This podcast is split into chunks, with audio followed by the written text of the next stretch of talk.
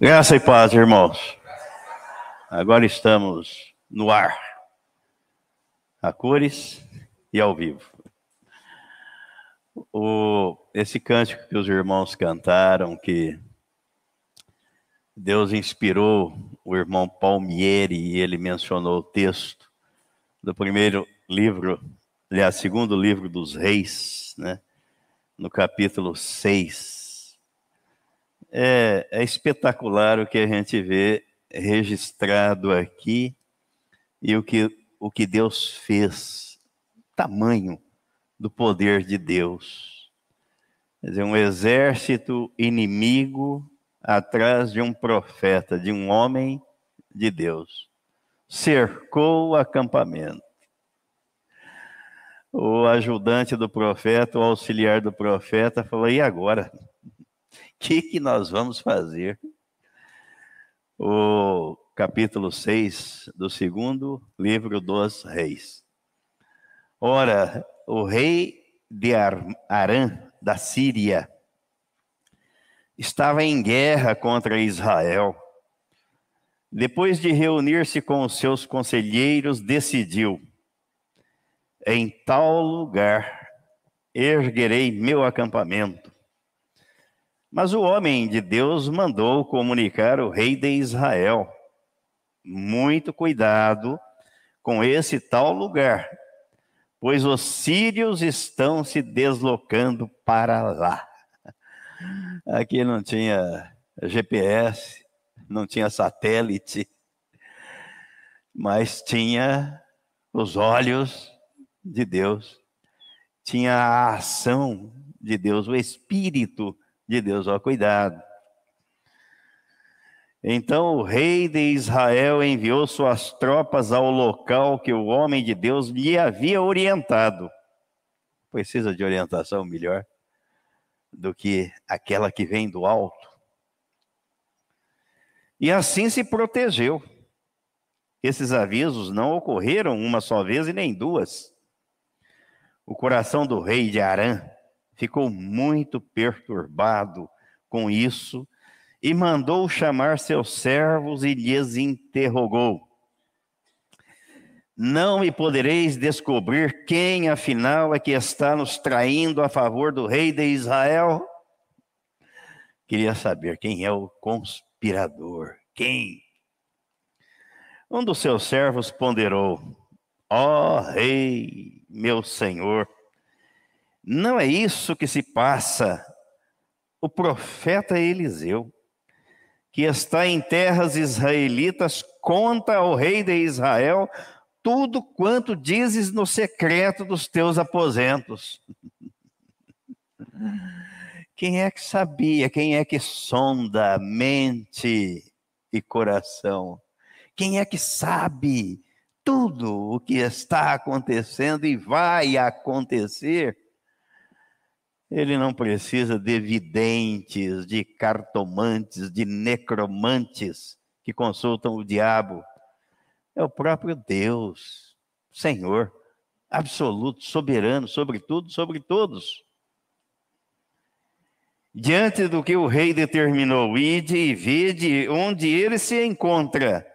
Vou mandar trazê-lo. Oh, que soberba, que arrogância, que petulância, que audácia. Então lhe informaram: o profeta está em Dotã. Ele mandou cavalos, carros e um grande exército para lá, para trazer uma pessoa, um homem. Os quais vieram de noite e sitiaram a cidade.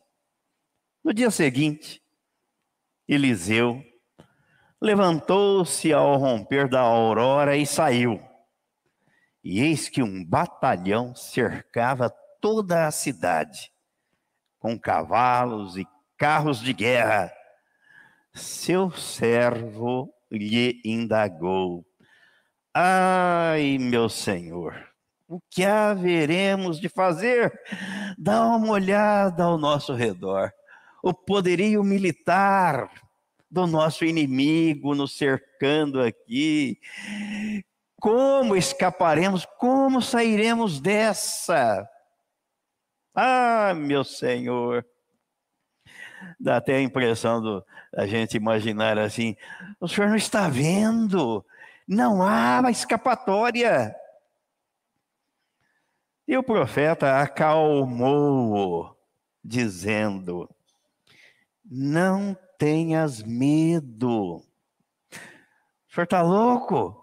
Olha o tanto de cavalos, de carros de guerra, de homens armados até os dentes. Como é que a gente não vai ter medo? Não tenhas medo, porque são mais numerosos os que estão conosco do que os que estão com eles. Meu Senhor, mas são milhares, centenas aqui ao nosso redor. Cadê os que estão conosco? Dá para imaginar o rapaz olhando assim, não vendo nada, não vendo ninguém. O senhor está delirando. Quem é que está conosco? Em seguida, Eliseu orou, suplicando: Ó oh, Yahvé, abre os olhos dele, a fim de que consiga ver. Hum. Se Deus não abrir os olhos, a pessoa não enxerga o poder de Deus.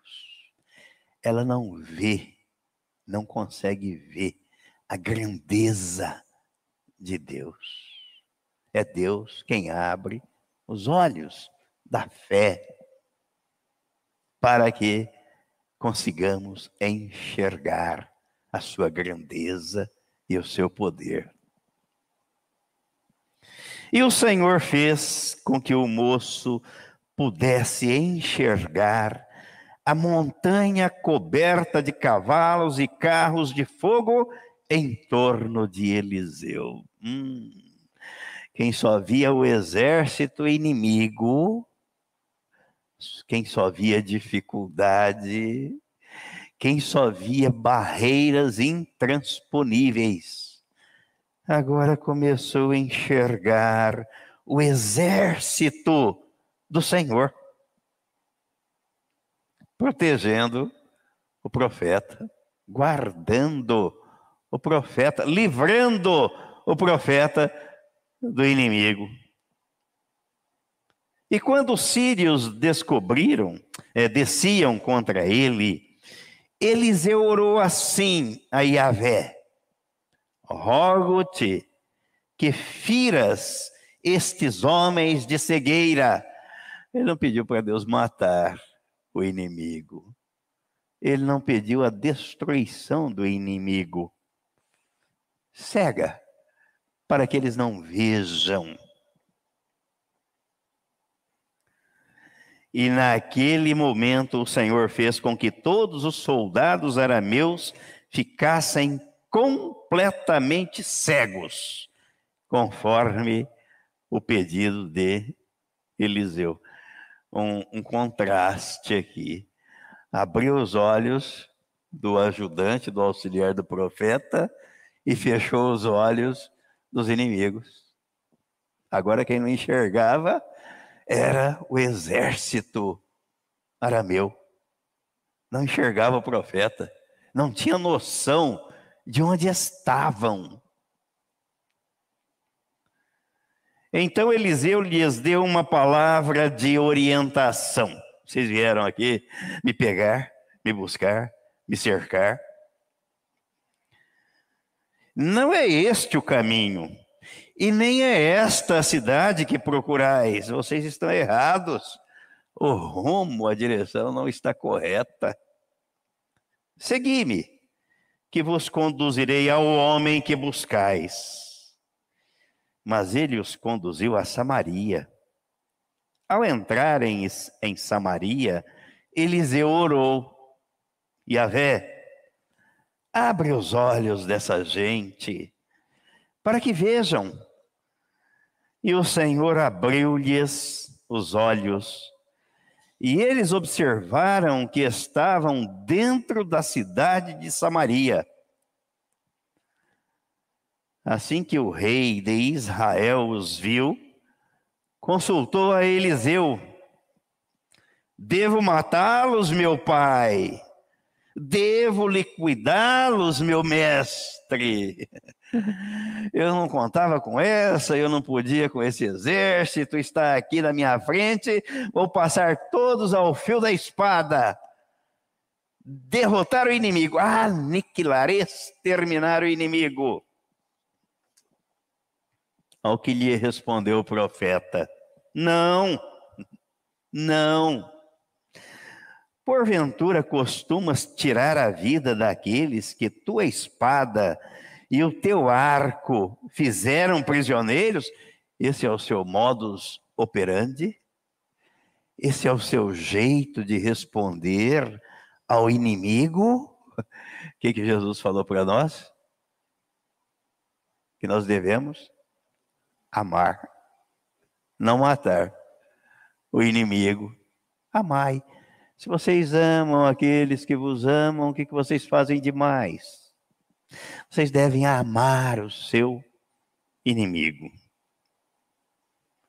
Dá-lhes pão e água para que se alimentem, saciem-se e depois voltem para o seu Senhor.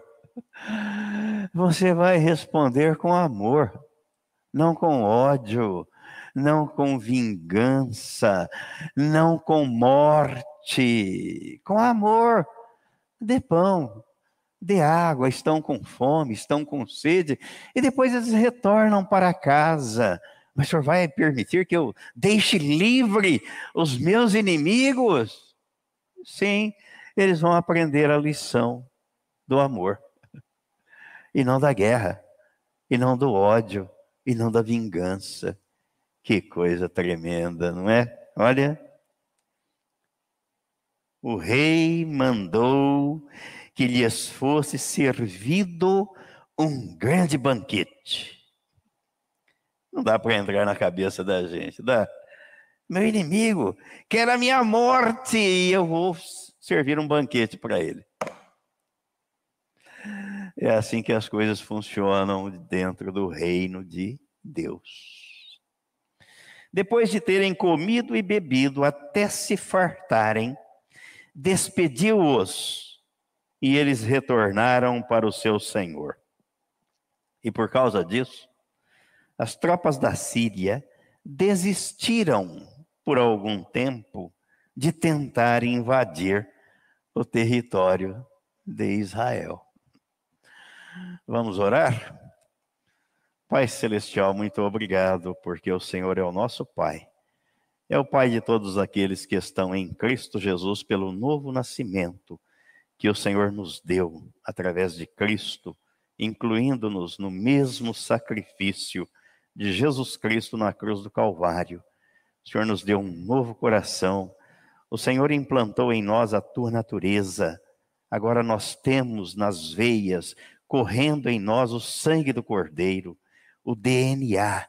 Por isso somos teus filhos em Cristo Jesus, gerados pela tua palavra e pela tua vontade. Muito obrigado, ó Pai, pelo que o Senhor fez por nós.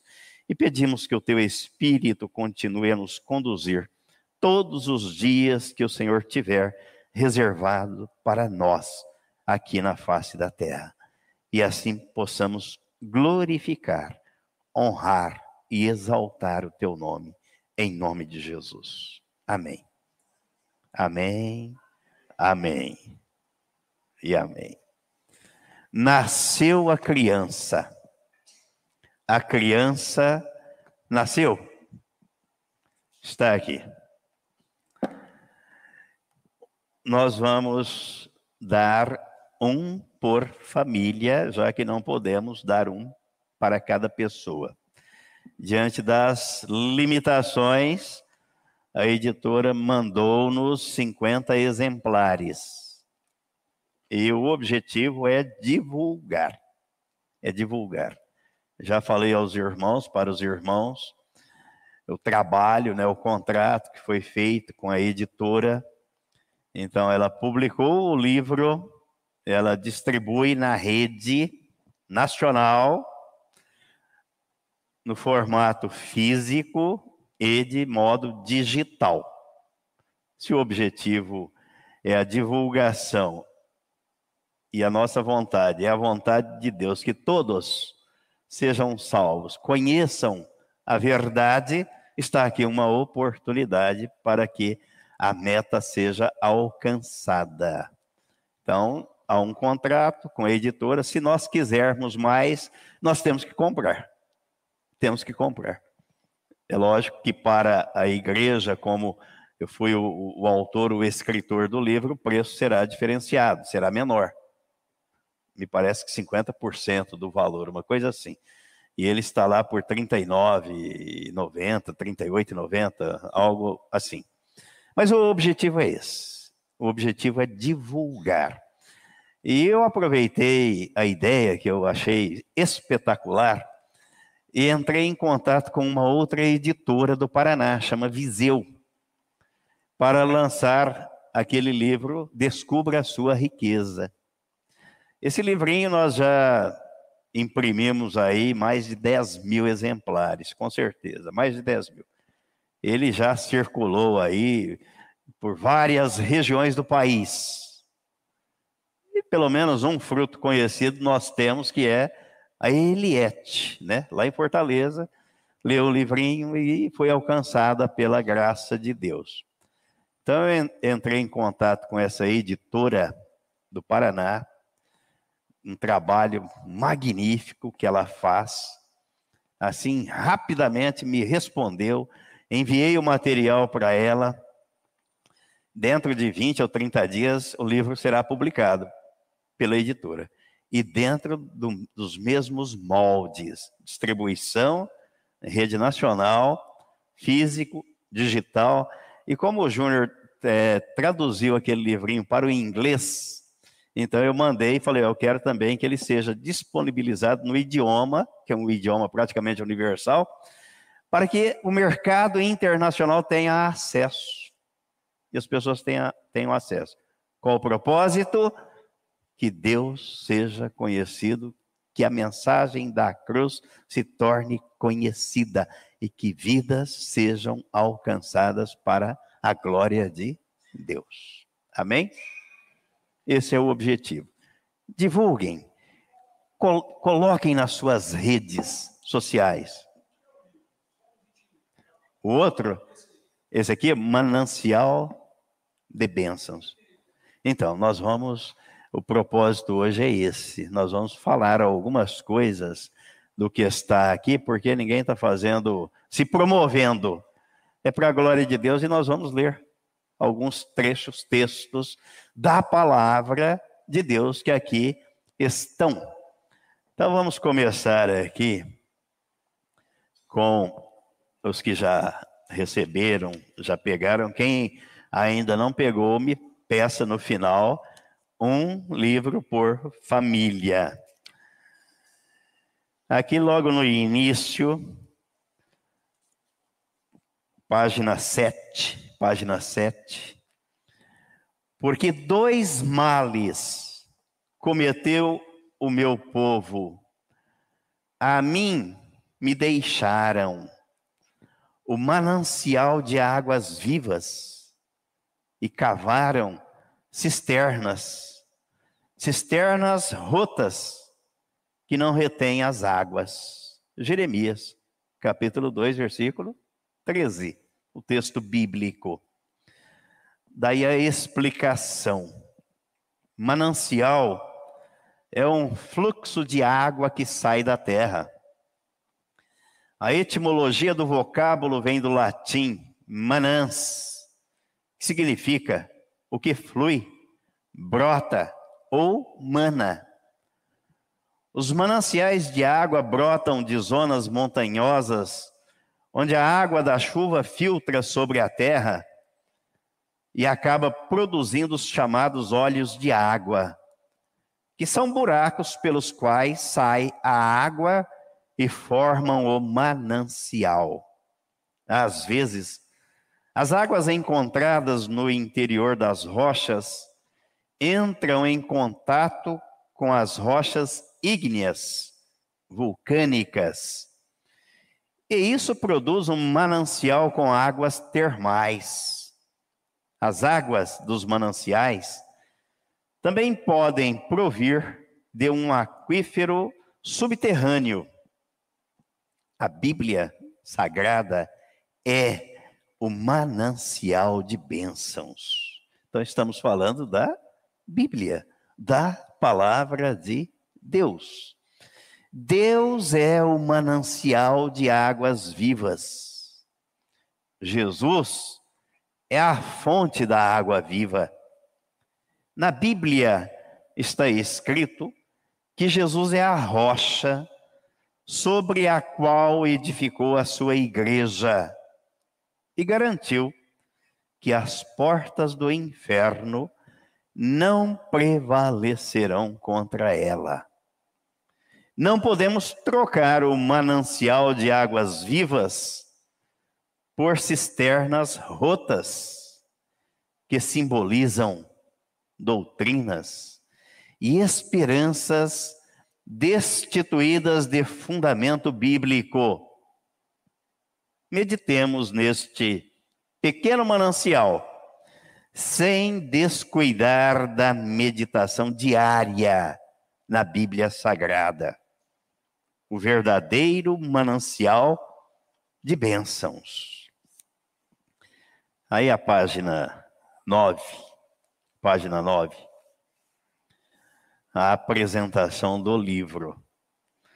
Vivemos em um período conturbado da história da humanidade. Apesar de o dia sempre ter 24 horas, a verdade é que não encontramos tempo para cuidar daquilo que é essencial. O que? A própria vida. Nos afadigamos nas labutas diárias, no corre-corre da vida moderna, sem nos darmos conta do que realmente é importante, que vai permanecer e prevalecer. Não cuidamos da vida espiritual. E se assim o fazemos, nem sempre é de modo satisfatório. Agora que eu estou vendo que a nossa irmã Rosângela está lá sem o livro. Alguém pegue aqui na caixa, por favor, um exemplar e dê para ela. Me perdoe a falha, viu? A Deivana também, o Wilson também. Três exemplares, Maristela, por favor. Aí. Perdoem a nossa falha. Mas ó, quem chega cedo, quem chega antes do horário está com o livro na mão. É, tá vendo? Então a falha não é totalmente nossa, não é? Vamos dividir a falha aí. Podemos dividir ou não? Ah, então tá bom, muito obrigado. Que bom que chegamos num acordo.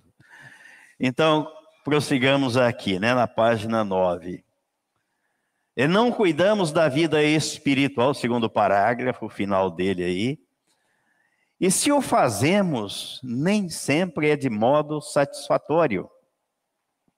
Muitos são os que se preocupam e dedicam tempo a prestar culto à beleza do próprio corpo, com o objetivo único de manter a forma criada, padronizada pela mídia, para atender às últimas tendências da moda. O corpo sarado, talhado nas academias. Aí muita gente encontra tempo. Mas para cuidar da vida espiritual, ah, não tenho tempo. Existem aqueles que buscam o aperfeiçoamento das habilidades que possuem ou as inovações trazidas pelo mercado de consumo nas mais diversas áreas do saber e das realizações profissionais. Não que isso seja menos importante, é igualmente importante se preparar para a vida, para o trabalho no dia a dia, sem dúvida. Pode ser que cada um tenha conceito próprio do que é essencial, importante e prioritário. Mas não podemos esquecer do que Jesus disse: trabalhai não pela comida que perece, mas pela que subsiste para a vida eterna, a qual o Filho do Homem vos dará, porque Deus, o Pai, o confirmou com o seu selo. João capítulo 6, versículo 27. Quero dizer que antes de qualquer coisa, devemos estabelecer dentre as prioridades aquilo que é eterno, não o que é efêmero. Antes da dedicação de culto ao corpo ou do padrão de beleza física, da busca pelo aperfeiçoamento profissional, do entretenimento etc., devemos pensar na saúde da alma, na vida eterna, na comunhão com Deus e seu Filho, Jesus Cristo. O que o apóstolo Paulo escreveu na primeira carta aos Coríntios, capítulo 1, versículo 9. Fiel é Deus, pelo qual fostes chamados à comunhão de seu Filho, Jesus Cristo, nosso Senhor. O que as pessoas perdem aqueles que não dão importância e não buscam, perdem a comunhão com Deus, a comunhão com Jesus, a comunhão com o Espírito Santo. Estão perdendo. O desejo de escrever este pequeno livro denominado de Manancial de Bênçãos vem daquilo que Jesus disse e foi registrado por Mateus, capítulo 4, versículo 4. Jesus, porém, respondeu: Está escrito: Não só de pão viverá o homem, mas de toda palavra que procede da boca de Deus. Assim, neste pequeno manual, encontramos a mensagem da palavra de Deus. O alimento diário que servirá para o sustento da alma e do espírito, sem descuidar da meditação diária nas Escrituras sagradas. Não se contente apenas com a leitura diária deste, desse manancial, deste manual, que ele sirva de aperitivo para aguçar o apetite e o desejo de meditação diária na palavra de Deus, pois ela é insubstituível. Que o Senhor abençoe ricamente a sua vida, em nome de Jesus.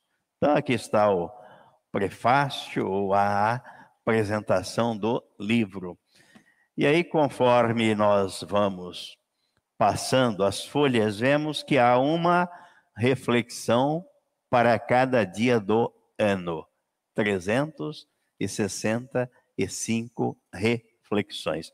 Obviamente, mês de janeiro, começo do mês, então vamos com aquelas reflexões baseadas na palavra de Deus, de passar uma mensagem de otimismo, estímulo e encorajamento para o ano que se inicia. Aí, a partir do dia 21 de janeiro, 21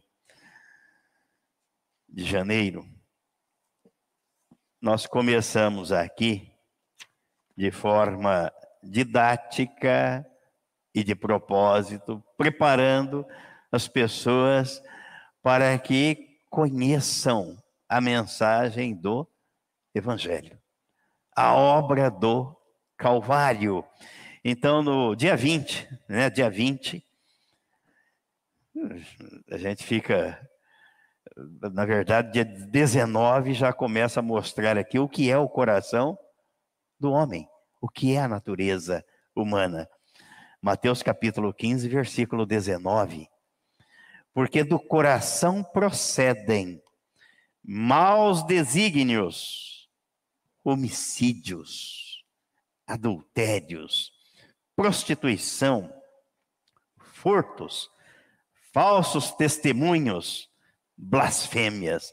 Jesus disse que isso tudo está entranhado no coração, na natureza humana, na natureza adâmica. Depois, no dia 20, mas todos nós somos como o imundo. O irmão leu o texto bíblico aqui, que Deus, o texto de Romanos capítulo 5, na, na liturgia aqui, todos pecaram e destituídos estão da glória de Deus. Não escapou ninguém, ninguém. Pecado contaminou a raça humana inteira. Então, todos nós somos como o imundo, e todas as nossas justiças como trapo da imundícia, e todos nós murchamos como a folha, e as nossas iniquidades, como um vento, nos arrebatam. Isaías 64, versículo 6. Olha, o texto bíblico é enfático. Ninguém escapa da descrição feita pela palavra de Deus. Do coração diagnosticado por Jesus, como sendo a fonte de todas as mazelas humanas, não poderia esperar que fluísse algo bom. A justiça humana é comparada a trapo de imundícia, que para nada serve. A iniquidade fala mais alto. O mundo vive um verdadeiro caos em todos os sentidos.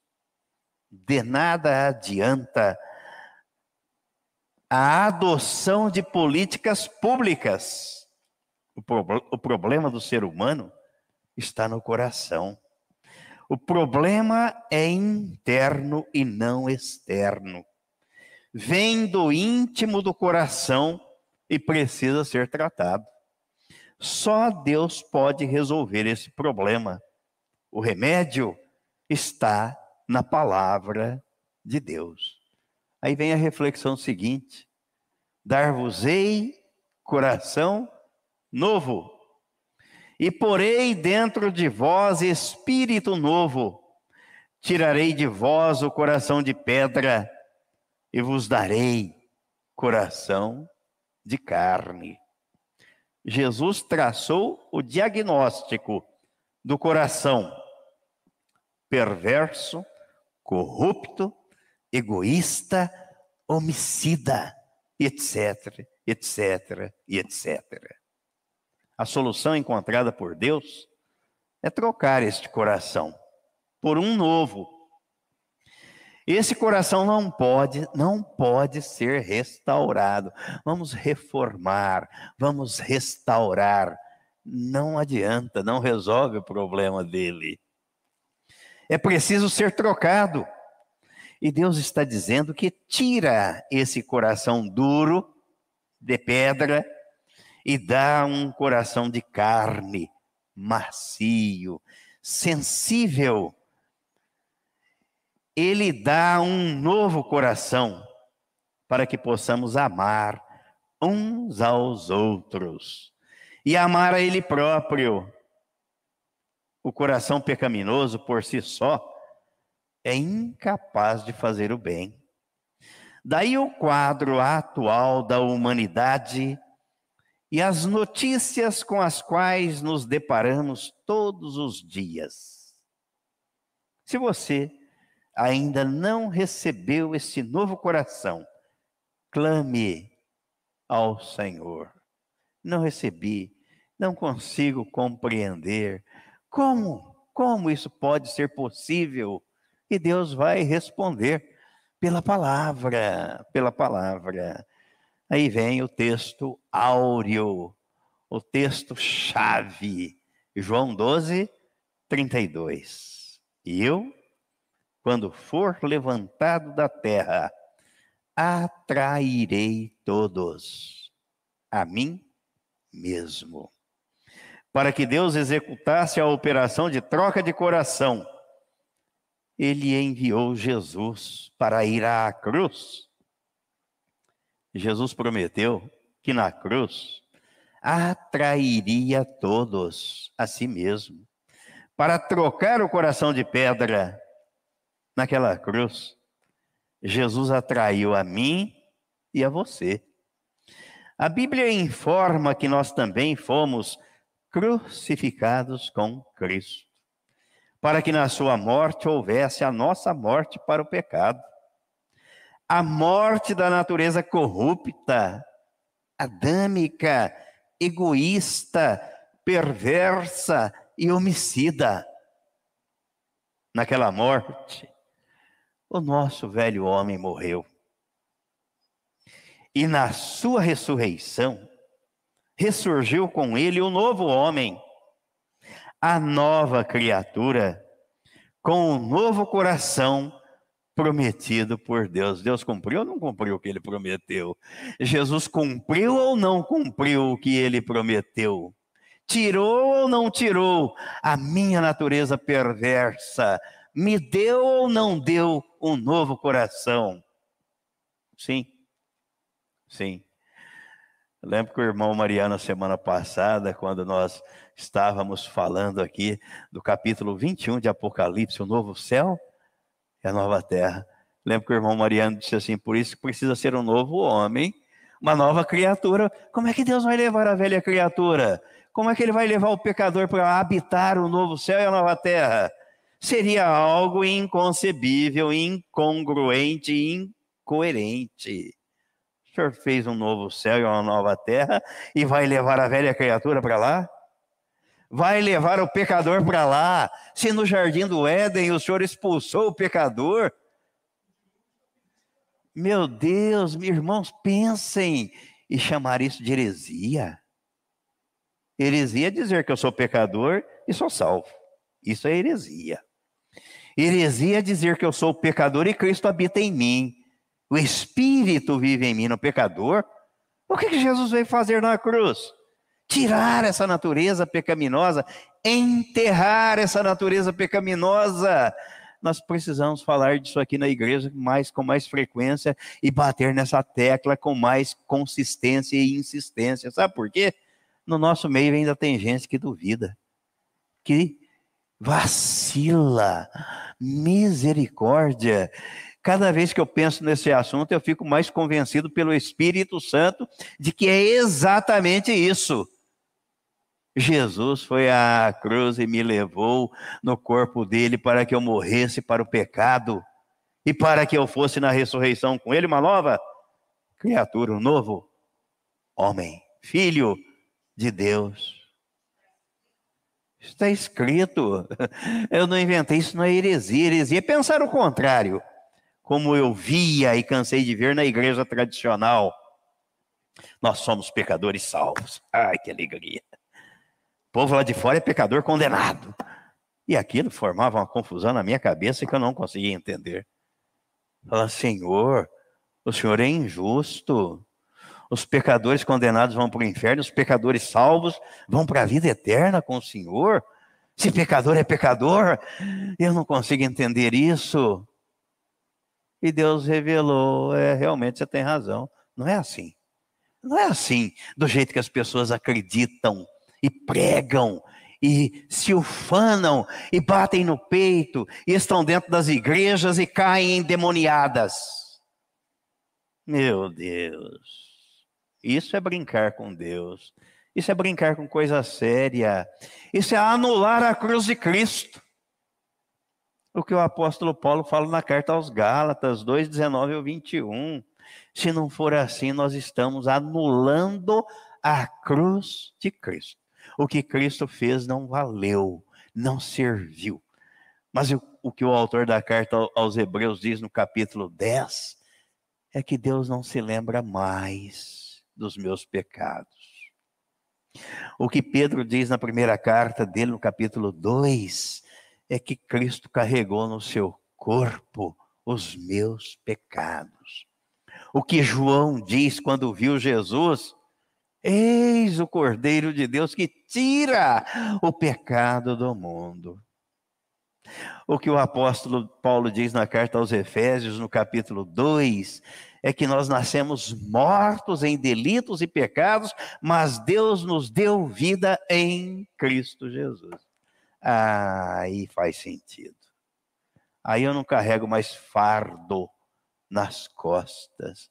Aí eu não tenho que pedir a Deus para Ele para que ele perdoe os meus pecados, porque na carta aos Efésios ele está dizendo que ele já, aos Colossenses, que ele já perdoou, que ele já cancelou aquela dívida que eu não podia pagar. E ninguém podia. Eu vou pedir para ele perdoar uma coisa que ele já pagou. Então ele está dizendo para mim: você não acredita, isso é pecado. Aí está o pecado. Não acreditar. Adão pecou porque ele não acreditou na palavra de Deus. E Jesus disse: Olha, a primeira missão do Consolador quando ele descer, a primeira é convencer o mundo do pecado, da justiça e do juízo. É do pecado porque eles não creem. As pessoas são incrédulas por natureza. O diabo cega, não os olhos, não, o entendimento, para que a pessoa não creia. Isso é pecado. Duvidar da palavra de Deus. Senhor, mas eu vivo aqui nesse mundo, então você já está pecando. Você está duvidando da palavra dele, que está dizendo que ele levou o seu pecado, carregou o seu pecado, trocou a sua natureza, implantou em você um novo coração. Creia, não duvide, deixe o resto por conta do Espírito Santo. Ele vai guiar você. E ele não vai guiar você pelos caminhos tortuosos da vida. Ele vai guiar você, vai colocar em você o desejo das, pelas coisas espirituais, o desejo de conhecer esse Deus, o desejo de ter intimidade com Deus. É, é, o irmão Mariano está lembrando do episódio quando o povo saiu do cativeiro do Egito. 40 dias. 40 dias de caminhada. O povo estava na fronteira de Canaã para tomar posse da terra. Já pensaram nisso? 40 dias só. Estava lá, podia entrar na terra. Por que, que não entrou? Porque duvidou. Olha o pecado. Duvidou. Só duas pessoas no meio daquele mais de dois milhões de pessoas. Só duas não duvidaram. Josué e Caleb.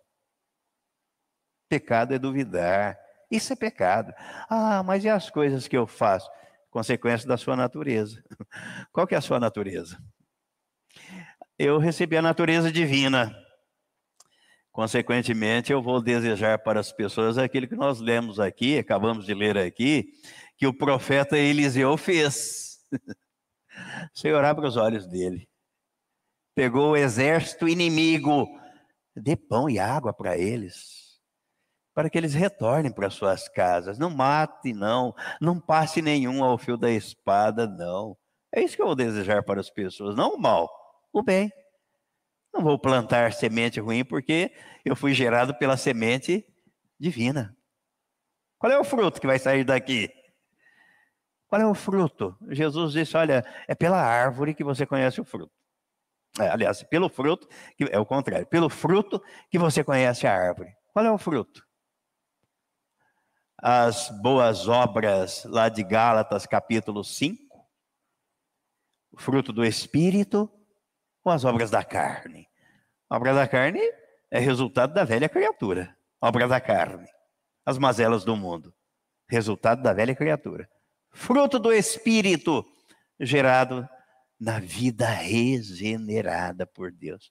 Ah, a gente tem que falar mais disso aqui, porque quando eu me deparo com pessoas do nosso meio, Pastor, mas sabe, lá no fundo ainda tem uma pontinha de dúvida, então, irmão, isso é pecado. Você está duvidando do que Deus fez. Você está duvidando do poder de Deus. Mas sabe, nós vivemos nesse mundo, então, mas Cristo vive em você. Cristo vive, você duvida, é escrito na palavra que ele vive em você.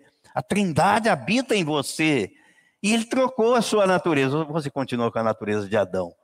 Se você continua com a natureza de Adão, você não nasceu de novo. Você não morreu para o pecado. Você está duvidando da palavra de Deus. E como é que vive o justo, o justificado? Pelo que ele imagina, pelo que ele pensa, pelo que ele acha, pelo que ele faz, ou pela fé naquilo que está escrito na Bíblia.